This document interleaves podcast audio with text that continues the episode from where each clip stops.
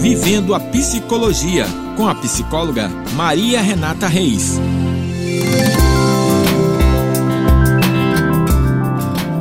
Olá, eu sou a psicóloga Maria Renata Reis e essa semana falarei sobre ansiedade infantil. Mesmo sendo comum a existência de transtornos ansiosos na infância, os pais têm dificuldade para identificá-los e buscar auxílio médico. Depois do TDAH, a ansiedade é o transtorno comportamental que mais leva crianças aos consultórios de neuropediatras e psiquiatras. A ansiedade infantil pode ser comparado a um sistema de alerta natural que dispara em situações de ameaça ou perigo para manter a criança afastada de danos. Os sintomas desencadeados são preocupação, nervosismo ou medo. Ao longo da vida, todos passamos por momentos de ansiedade e às vezes o sentimento até pode nos ser útil, nos alertando sobre os riscos eminentes. Com relação aos pequenos, o cenário é bem parecido.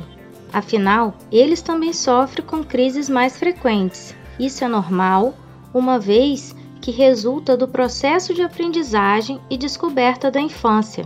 Conforme o tempo vai passando, esse mesmo tipo de abalo desaparece naturalmente. No entanto, precisamos ficar em alerta, pois isso torna-se um problema quando começa a atrapalhar o desenvolvimento da criança, impedindo-a de realizar tarefas simples como dormir, brincar, ir à escola. Em casos como esses, podem se tratar de um transtorno de ansiedade infantil.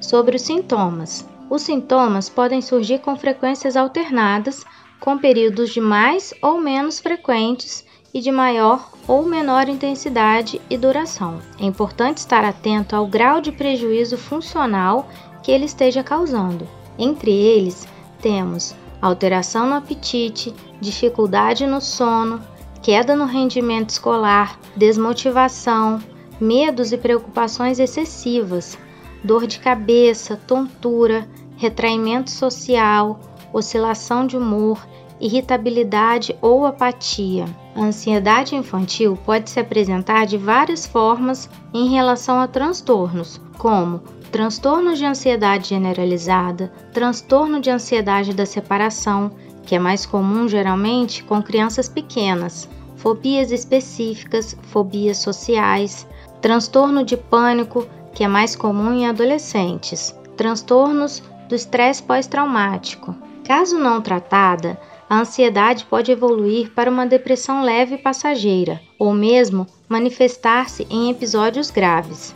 Estudos demonstram que a ansiedade na infância é um fator de risco aumentado para o desenvolvimento de outros transtornos comportamentais na vida adulta. O diagnóstico e tratamento precoce podem evitar repercussões negativas na vida da criança. O tratamento da ansiedade na infância é eficaz com o uso de medicamentos apropriados associado à psicoterapia, em especial a terapia cognitivo-comportamental. Mas quando buscar auxílio? É importante ressaltar que medos, preocupações e angústias podem ser considerados normais durante as etapas do desenvolvimento psíquico infantil, porém, são considerados patológicos quando exagerados, desproporcionais aos estímulos e com duração prolongada.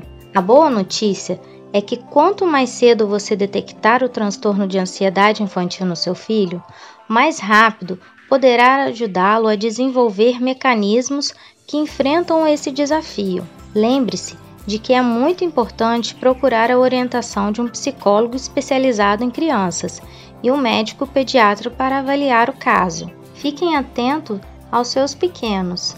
Eu sou a psicóloga Maria Renata Reis e esse foi o nosso podcast da semana. Me siga no Instagram, arroba Reis, no Facebook e YouTube.